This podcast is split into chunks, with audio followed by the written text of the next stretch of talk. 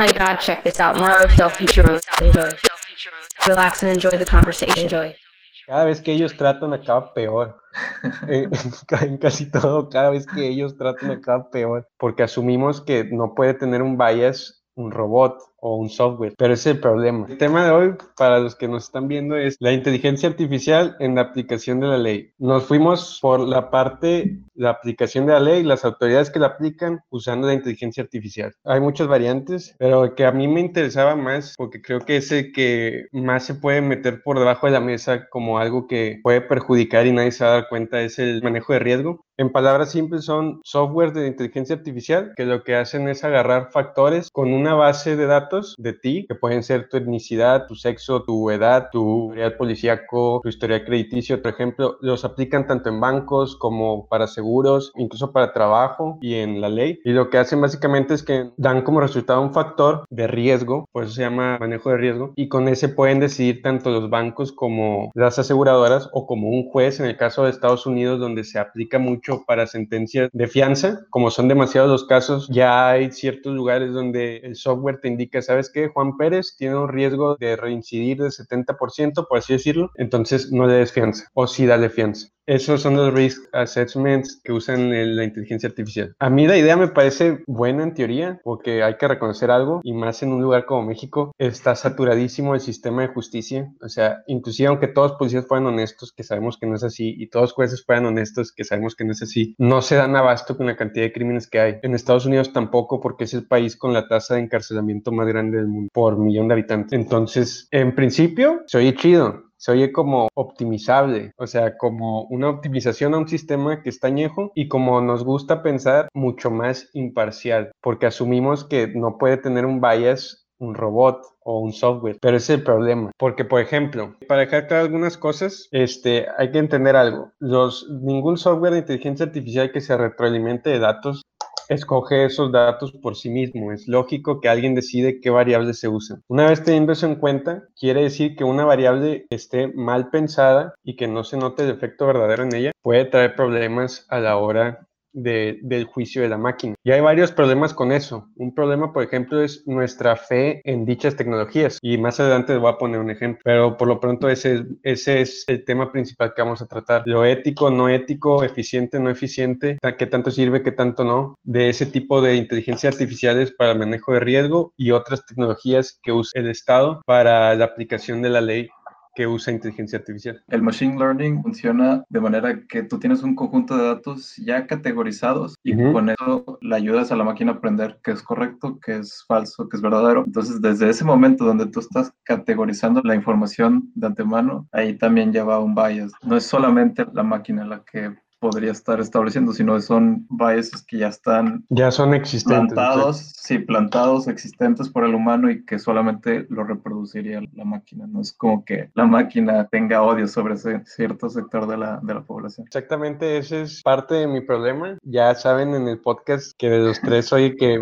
más tecnopesimista es, el que le da más miedo el futuro, no miedo, sino lo ve con más cuidado. Entonces, a mí sí me preocupa que estemos introduciendo tecnologías que no veamos que replican los ciclos o incluso los amplifican porque tienen más capacidad de malas prácticas que ya existen en la tecnología actual y en los sistemas actuales. Ok, entonces estamos de acuerdo que en el caso perfecto en que no hubiera biases y el sistema funcionara perfectamente bien, ¿tú estás de acuerdo en que sería una buena herramienta? Para mí, si, si hubiera una forma de que un sistema legal me comprobara que no existe la posibilidad alguna de falla, yo estaría hasta a favor de cosas tan exageradas como la pena de muerte. Pero como son sistemas tan viciados, nunca voy a estar a favor de eso. En el caso de una inteligencia artificial que tú me pudieras comprobar con datos, ni siquiera tiene que ser 100%, con que sea muchísimo más certera que las tasas actuales, por ejemplo, de reincidencia o de qué tan probable es que alguien cometa un delito o algo así, sí te lo aceptaría. El problema es que no estamos en esa etapa, pero estamos aceptando esa tecnología como si ya estuviera en esa etapa.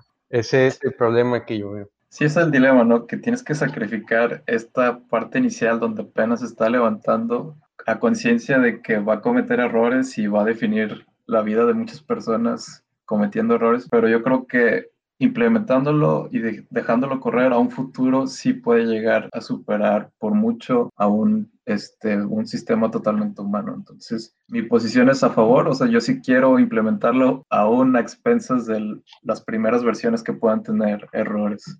Para todos que nos oyen, realmente ninguno está en contra per se de que se implementen son las restricciones y el peligro que traen con ellas en donde tenemos las diferencias, pero no en el hecho de que van a llegar. No se va a detener esta tecnología, nomás se va a refinar, refinar, refinar, refinar, refinar, hasta que sea un punto que no sea refinable o no sepamos cómo refinarla más. Pero hasta ese punto no se van a detener. ¿Por qué? Porque es como una bola de nieve. O sea, ya empezó, ya se dio marcha a estos proyectos solo van a estar cambiando, cambiando, cambiando. Mi posición y la de muchos es que, pues, ok, ya no se va a tenemos que estar con el dedo en la llaga sobre dichos sistemas porque nos pueden poner a todos en un riesgo potencial de una mala decisión. Por ejemplo, un video que estará en las fuentes, que es una plática de TED Talk, del doctor Sani Farid, que es un pionero y experto en las inteligencias artificiales que reconocen imágenes. Él habla de los posibles riesgos de un sistema de risk assessment y de por qué sean esos riesgos. Y te lo explica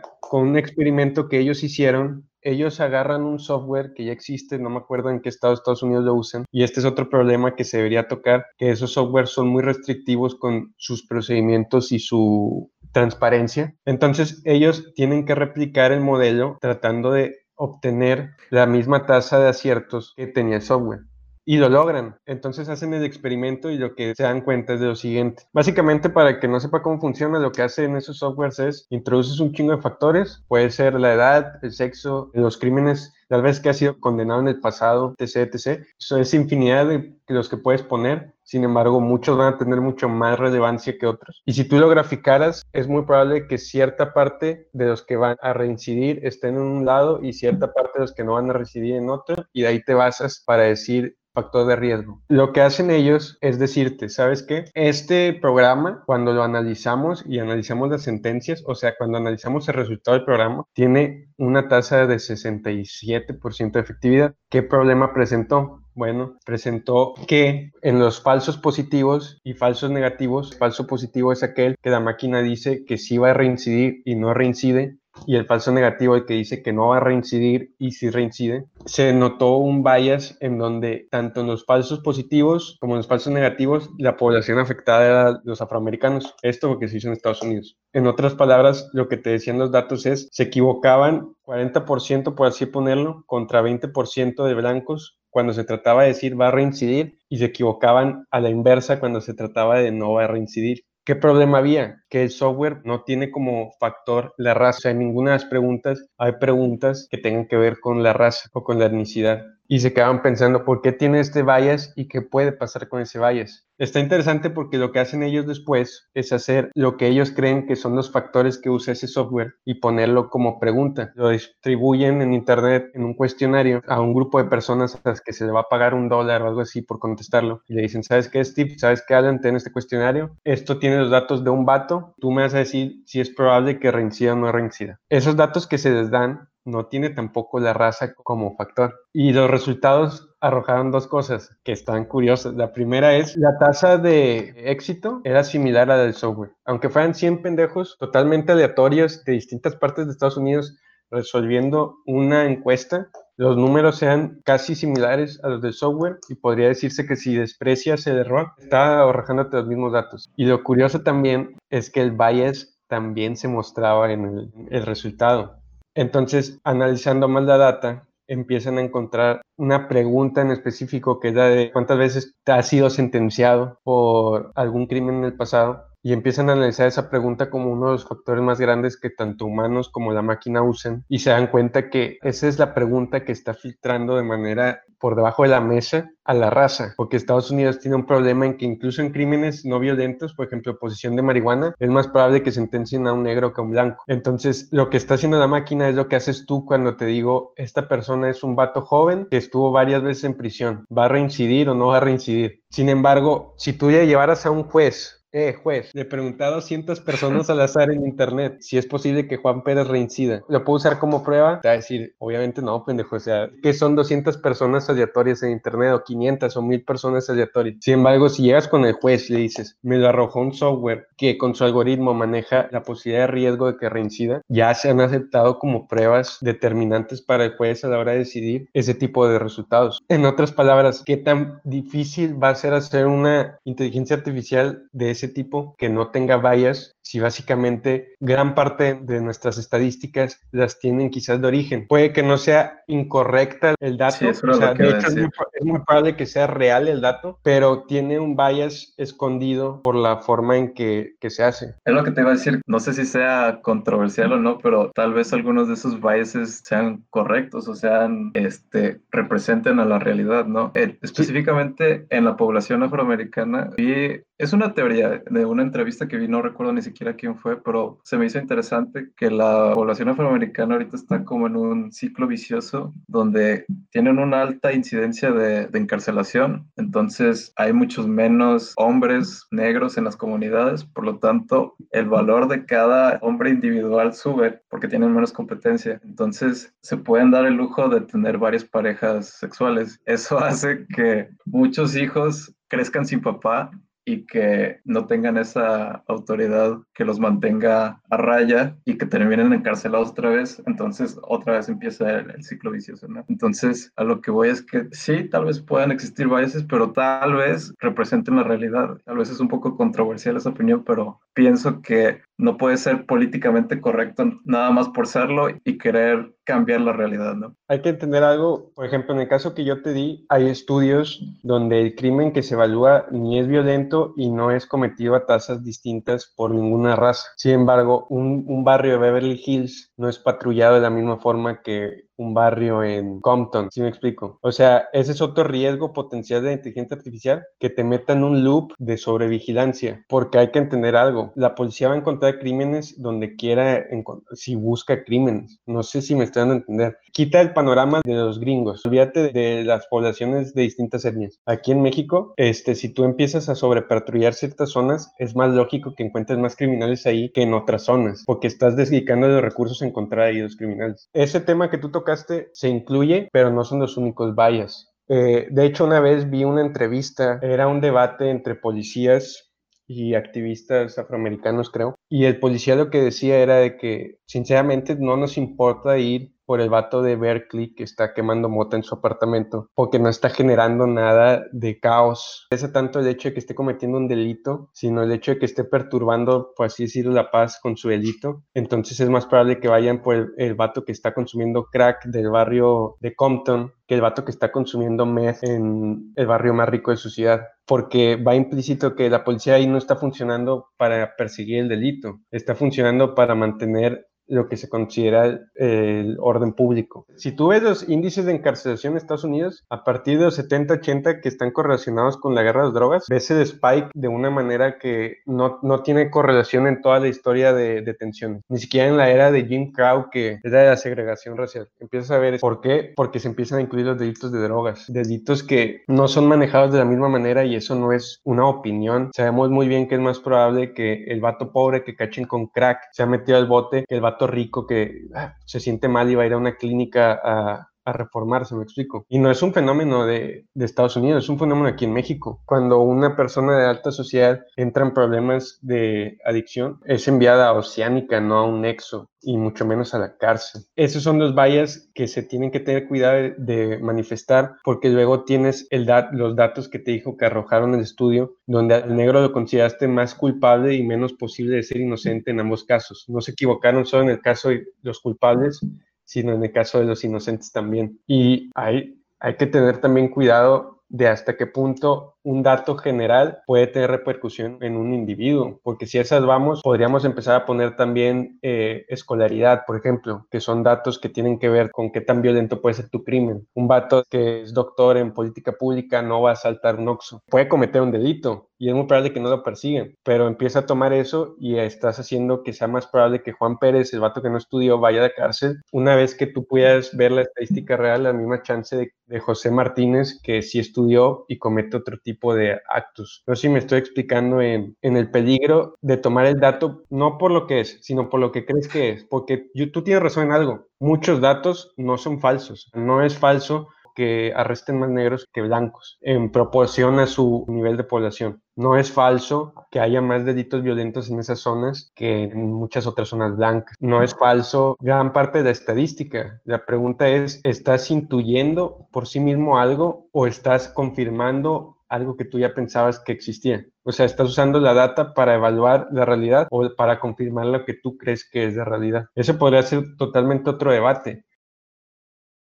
en un estudio de un grupo de asociaciones civiles, se llama y hay, eh, deja de, hay dos misconceptions que serían como malentendidos. Hay dos malentendidos sobre vallas que están súper esparcidos. El primero es que el bias solo se vería reflejado si la data que se usó para entrenar el software, porque estamos hablando de softwares que usan Machine Learning, estuviera incompleta o inexacta. El segundo es que las predicciones pueden ser hechas de manera no con bias, evitando el uso de variables que indiquen raza, sexo o otro tipo de clases protegidas. Es quizás contraintuitivo, pero en ciertos niveles complejos de la justicia criminal, virtualmente todas las predicciones estadísticas van a estar con un cierto nivel de bias, incluso si el data es correcto. E incluso si la raza y otras especificaciones individuales que podrían ser mucho más sensibles están excluidas. Te ponen un ejemplo, que es otro ejemplo de lo que te digo de pasar inadvertidamente un valor, una variable, se llama variable omitida dentro de un software. Si tú eres una firma de seguros y estás viendo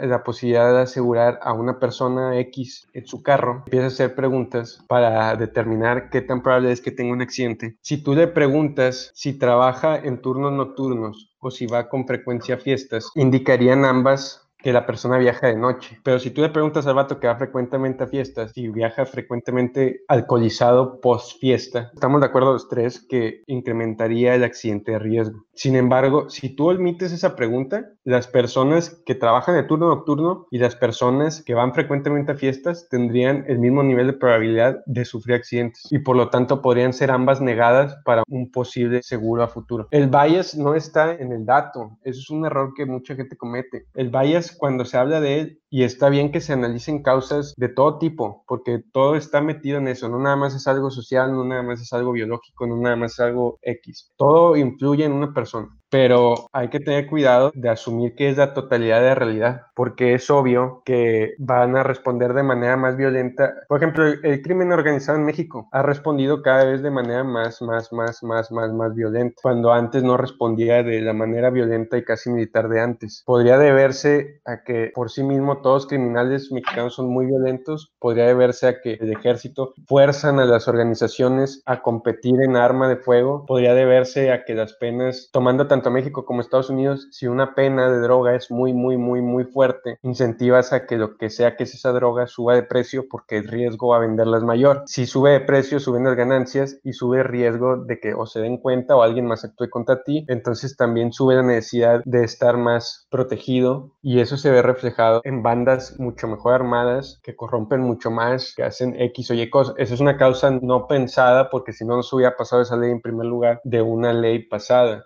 Ahora que es simple, esos vallas que ya tenemos y que no hemos identificado plenamente, pero que ahí están y no nada más racialmente, puede ser en género, puede ser en cosa religiosa, en sexualidad, en lo que sea. Al no definirlas bien, la máquina tiene menos contexto que nosotros de ese bias. No existe en la mente de la máquina la idea de que hay un bias. Está analizando un dato y te está retroalimentando de datos que tú le metiste. Está aprendiendo con los datos que tú le metiste. No existe forma que el software lo omita si no lo omites desde antes. Ese es un peligro para mí porque tendrías que tener legislaciones que estuvieran revisando una y otra y otra vez los datos que cada software que se presente tendría. Y ahorita mismo en Estados Unidos no tienes ese caso. Las compañías se lo pueden presentar a un estado y en otro estado usar otro y cada uno reservarse el derecho a decirte qué hacen. Hay algunos que toman escolaridad como factor, hay otros que no se meten en esa polémica y no lo toman, hay unos que toman tal dato, hay otros que no. Ese es otro problema. Si no puedes universalizar eso, ¿por qué tendría que tener la confianza en cada lugar? O sea, si el dato de escolaridad es fundamental, ¿por qué no lo usan acá? Y si no es fundamental, ¿por qué sí lo usan acá? Porque puede haber tanta variación en algo que tiene una repercusión muy fuerte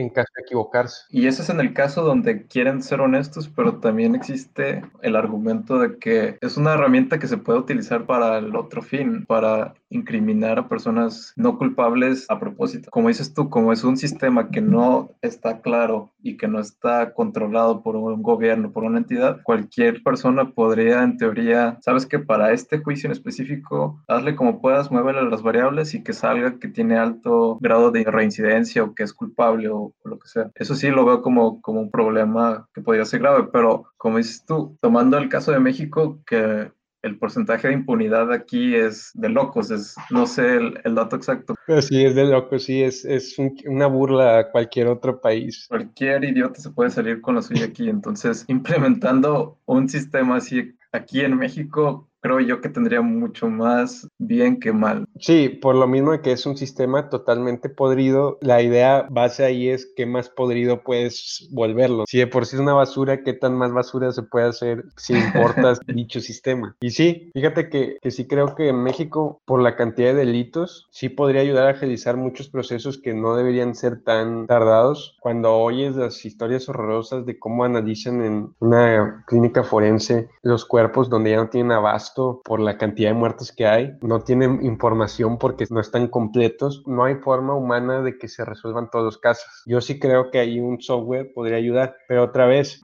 estás dándole esa herramienta exactamente a las personas que no deberían tener esa herramienta. Ya hemos tenido softwares, por ejemplo, de inteligencia de espionaje, el famoso caso de Pegasus y todo ese pedo. Son herramientas que gobiernos medianamente democráticos usan para identificar redes de terrorismo o de criminales en su país. Aquí lo usan con contra políticos. A lo que voy es, le estás dando otra herramienta a alguien en quien no confías. Eso también es de cuidado. A mí la justicia mexicana me da un chingo de miedo. No te miento que me da pavor porque sé lo capaces que son de inventarte mierda. Entonces, imagínate ahora una forma en que puedan presentarle a la gente que matemáticamente tú eres el culpable o tú eres muy probable de cometer un delito o algo así. Eso también es de cuidado, más cómo se manejan las cosas aquí. Por eso te digo, es esta paradoja. Estamos dando para quitar a las personas malas, pero quienes lo van a aplicar son las personas que consideramos que son malas. No hay certeza de que se use bien. Pero bueno, aún en este momento no es como que estés en un super sistema honesto y sin corrupción. No, para nada. No, sí, para nada, para nada. Yo no creas que creo que ahorita estamos bien, ni antes. Sí entiendo tu punto de, pues hay que tratar, pero mi punto es, cada vez que ellos tratan acaba peor. en, casi todo, cada vez que ellos tratan acá peor tenemos servicios o teníamos de inteligencia súper capaces de encontrar qué comiste ayer, pero los usaban para buscar al pendejo que estaba de opositor o algo por el estilo. Yéndonos al contexto mexicano, a mí me daría un chingo de miedo porque estoy seguro que a nadie le interesaría cómo funciona. Somos muy apáticos a la parte tediosa que es lo que se aprovecha siempre. Por ejemplo, cada año tú ves una posible ley anti memes, anti no sé qué, anti videos, anti Facebook, anti redes sociales. Y cuando tú la checas, tú te das cuenta que es un pinche volumen de 400 páginas en las que en alguna página va a decir algo como si se usan medios no oficiales para bla, bla, bla, bla, y cuando tú le preguntas a un experto legal, esa es la parte anti-meme. Pero si no hubiera ese ruido social de que compartes una nota que de encabezado dice ley anti-meme, esa ley pasa como, como si nada porque nadie va a leer 400 páginas de algo que dice ley federal para la comunicación de vía satelital y interconectada. ¿Sí me explico? Pues sí, va de que van a existir incompetentes en el sistema y apatía, pues sí, pero no es como que puedes frenar el progreso por eso. O sea, tienes que encontrar la manera de nivelar o combatir eso. No puedes decir, esta herramienta va a ser mal utilizada sin saberlo. Tienes que por lo menos hacer el esfuerzo de, implementarlo. De implementarlo así. Eso sí te la compro. Y tendría que estar puesta de una forma tan pública que inclusive si, si no somos tú y yo y, Juan Pérez que vive al lado mío es vecino tuyo, que si haya círculos de poder o académicos o lo que sea, que pongan presión en cómo está. Yo no estoy peleado con que se traigan nuevas ideas aquí, de hecho tú y yo hemos estar seguros que tratan del culo que no estaría mal tratarlo. El miedo que me da es que te lo vendan como una solución y se ha usado como otra herramienta más para chingarse a quien se tenga que chingar. Porque te digo, va a llegar un punto en que así como tú ya hubo una fase en que no aceptabas Google Maps y ahorita no te mueves sin él o sin Waze, inclusive aunque te está mandando mal, y tú tengas la noción de que a lo mejor te manda mal, lo sigues usando a menos que ya conozcas el trayecto por ejemplo, de tu casa a tu trabajo. Para otro lado, vas a bajar la sospecha por la confianza que le tienes al, software. Me da miedo que pase eso en un software legal. O sea, me da miedo que ya no entremos a, dudas del el funcionamiento de algo y lo demos como por un hecho. Nadie se va a poner a pensar, qué factores usa y bajo qué modelo matemático. Lo va a tomar como prueba fehaciente de que un software te lo entregó porque la palabra software contiene como cierta autoridad implícita en la que hay matemáticas involucradas que evitan resultados aleatorios o injustos. No me digas que no piensas eso cuando oyes softwares de, de reconocimiento de riesgos. Ese es un miedo que yo tengo, que sea tan normalizado que no podamos decir, ¿sabes qué? Alto ahí, ¿qué está haciendo que no está haciendo un fiscal o un policía o un juez? Porque cuando tú despedas un software de ese tipo, está haciendo de manera compleja lo que tú haces de manera cotidiana. Por eso puse de ejemplo de la encuesta contra el software. El proceso mental que tú estás haciendo lo está haciendo el software de una manera más complicada. Está literalmente reproduciendo el mismo valor. ¿Qué te parecería que el sistema es utilizado para reconocer a los individuos que sean peligrosos de cometer un delito futuro y que sean investigados? Y después sale algo que sean convictos por humano. Tipo Minority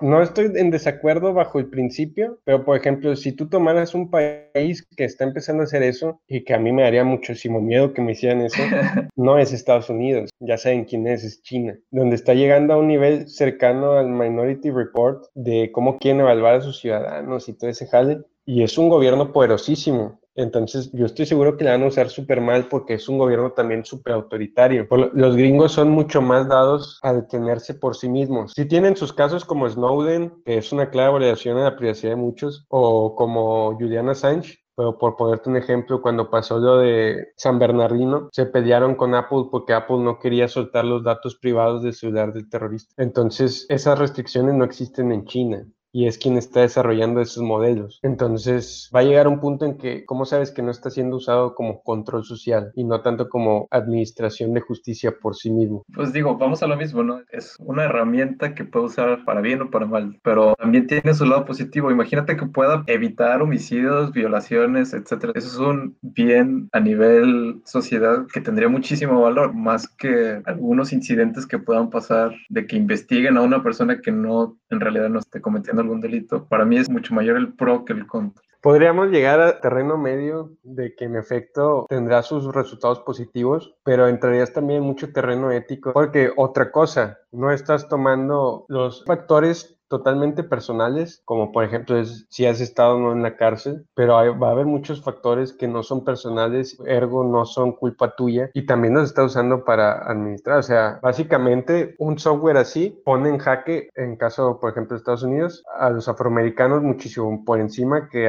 no a los blancos, que por ejemplo a los asiáticos. Y llega un punto en que hasta qué punto está bien que te metan en lo que es una probabilidad estadística por tu entorno, por tu raza, por tu nivel socio cultural, socioeconómico, etcétera, y hasta qué punto debe ser tu juzgado que un factor que no fue culpa tuya sea totalmente tu culpa, porque lo decimos también muy fácil desde una posición en la que en teoría tú y yo no estaríamos perjudicados por un sistema así. Sí, yo sé, pero lo que iba a decir es que esas biases o características de las que tú no dependes, como el color de tu piel, ya son utilizados por policías ahorita. No es algo nuevo que se implementaría con el AI. Esos biases ya existen. Lo que quiero decir es que incluso que apliquen en el AI, seguiríamos igual, no peor. Entonces, en teoría, nada más podemos ir hacia arriba. ¿no? Ese es otro punto. Si va a reducirlos o va a amplificarlos, porque está detenido por la capacidad individual de los policías. En pocas palabras, si una ciudad tiene 100 policías, si hay, no sé, 10.000 habitantes y hay 15 barrios peligrosos o que la máquina predice que son peligrosos, vas a enfocar esos 100 policías en esos 15 barrios peligrosos. Si hubiera más policías, enfocas más policías. El software lo que va a hacer es irte quitando la necesidad de manos humanas. Por ende, puede haber un factor multiplicador, puede haber un factor de reducción. No sé si ya hay los estudios correspondientes para saber cuál de los dos se va a dar. Tanto te lo puede reducir porque te eficientiza el uso de tus recursos y no estar persiguiendo gente que a lo mejor no tiene nada que ver, como te lo puede aumentar porque te va a meter en un loop donde aquí, aquí, aquí, aquí, aquí son los posibles culpables y lo hago más rápido de lo que haría un policía normal, entonces tienes más tiempo de seguir chingando en los mismos lugares y obtienes un factor multiplicativo. Eso va a pasar con todos los softwares. Tú tienes razón en una cosa, es menos probable con los porcentajes de eficiencia que tienen los carros autónomos que te mates en uno que a que te mates tú conduciendo. Estamos hablando de eficiencias de como 95, 96, no son tan altas que es hasta improbable que realmente te pase algo. Sin embargo, tú has visto cómo cuando pasa algo se crea una noción súper eh, explosiva de dicha idea. Eso creo que es el punto que tú quieres tocar, que técnicamente si tú usas matemáticas o estadísticas, aunque haya esos eventos únicos, estadísticamente están fallando menos que lo que falla un policía. Ese es tu punto, ¿no? O sea, así como el carro, es menos probable que choques en un carro autónomo, sin embargo, si choques en un carro autónomo se hace más mame a que si choques en un carro normal. Sí. ¿Qué ibas a decir?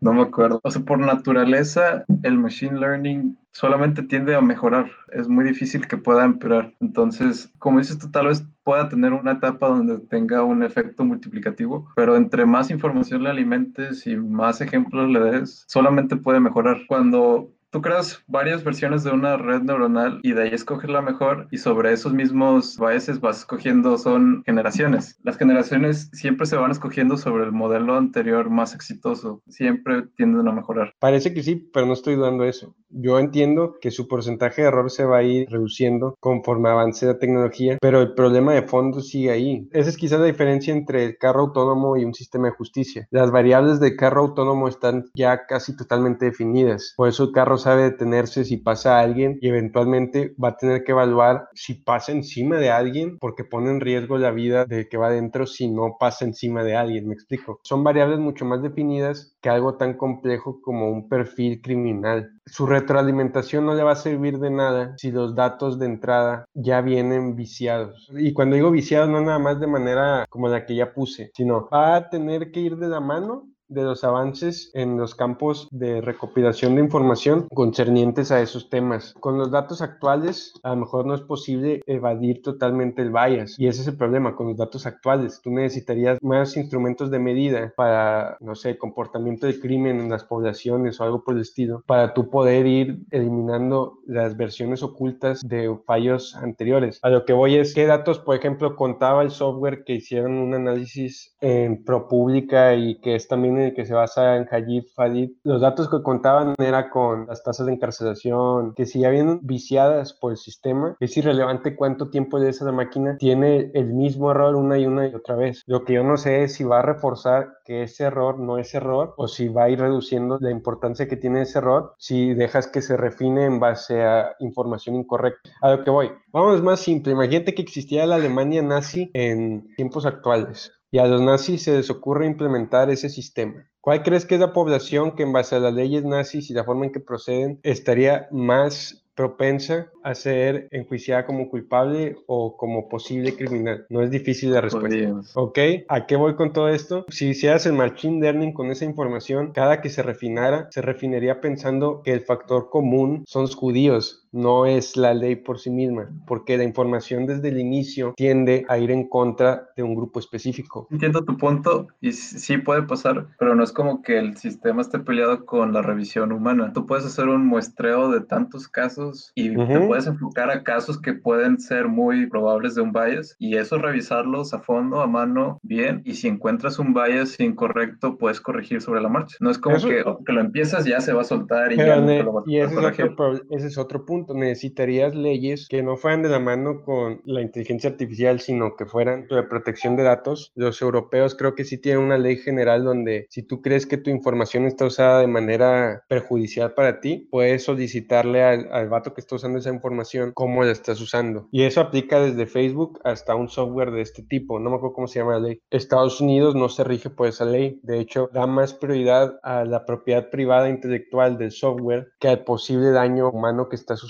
con esa información, me explico. Entonces, no iría de la mano solo de eso, tendrías que revolucionar muchos campos como el de la protección de datos, que son mucho trabajo alterno al simple hecho del software y que ni siquiera tendría que ver con los datos que hacen el software, tendría que ser pasado por otros lados porque no nada más el peligro de la protección de datos va de la mano del software, va de la mano de muchísimas otras cosas. Sí, que se tiene que hacer en algún momento otro, ¿no? No necesariamente porque simplemente un sistema en el sistema judicial. Sí, se tiene que hacer de un momento a otro, pero ¿qué tanto es el otro momento? Porque hay países que no lo van a hacer. Yo estoy seguro que China va para el peor camino posible de uso de inteligencia artificial. Estados Unidos, por su parte, va a entrar tarde o temprano en una fase de empezar a ver cómo legislar de manera, por más pendejo que suene, mucho más occidental que los chinos. Pero los gringos no están exentos del mal uso de la tecnología o de la sobrevigilancia. O sea, tienes la ley patriota, tienes a Edward Snowden, tienes a Julian Assange, que son ejemplos de que el, gringo, el gobierno gringo no está exento de decir, ¿sabes qué? Si nos sirve, pero no para lo que tú crees que nos sirve, nos sirve para nuestros intereses, me explico. Mi punto siempre ha sido que no es miedo, es cuidado lo que yo tengo. Por eso siempre sueno como la versión más boomer de la tecnología, o sea, que más, que menos le entiende, pero no es que no se le entienda o no te guste o no la quieras, sino que sus implicaciones yo no las puedo conocer, entonces tengo que tener cuidado al momento de, sí, que son necesarios esos pensamientos a la hora de diseñar un sistema así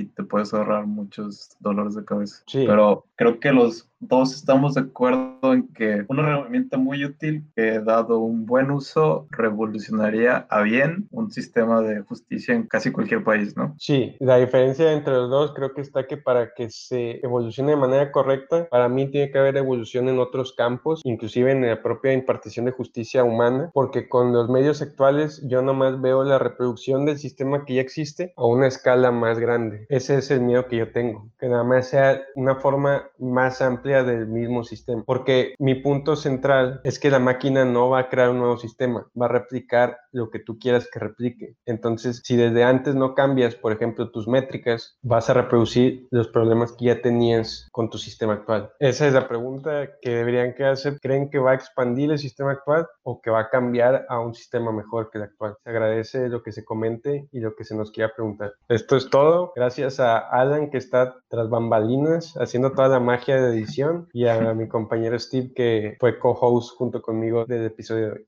You already know where to find us. We on Instagram. We on Spotify. We everywhere.